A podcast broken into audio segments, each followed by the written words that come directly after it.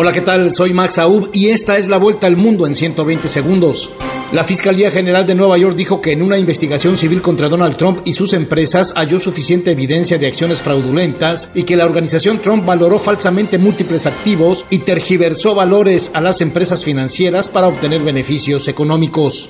Lo peor de la pandemia de coronavirus, muertes, hospitalizaciones y confinamientos podría terminar este año si se abordan rápidamente las enormes desigualdades en vacunas y medicamentos, dijo la Organización Mundial de la Salud. La Corte Suprema de Justicia de El Salvador rechazó los recursos presentados por tres imputados por la masacre de seis jesuitas y dos colaboradoras a manos de militares en 1989 en plena guerra civil.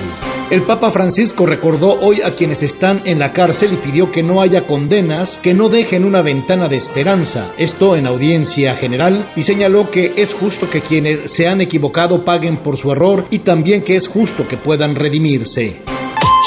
¿Te aterra hablar frente a un público, ya sea en vivo, en tus redes sociales o simplemente grabar un video? Max Aub te prepara para mandar el miedo a volar y tomar control de tus nervios. En tan solo nueve sesiones, Max Aub te transforma. Escríbele al 786-409-8724. 786-409-8724. El presidente de Estados Unidos, Joe Biden, dará un discurso y una conferencia de prensa este miércoles, un día antes de que se cumpla el primer aniversario de su toma de posesión. Además, anunciará nuevas medidas en la lucha contra el coronavirus.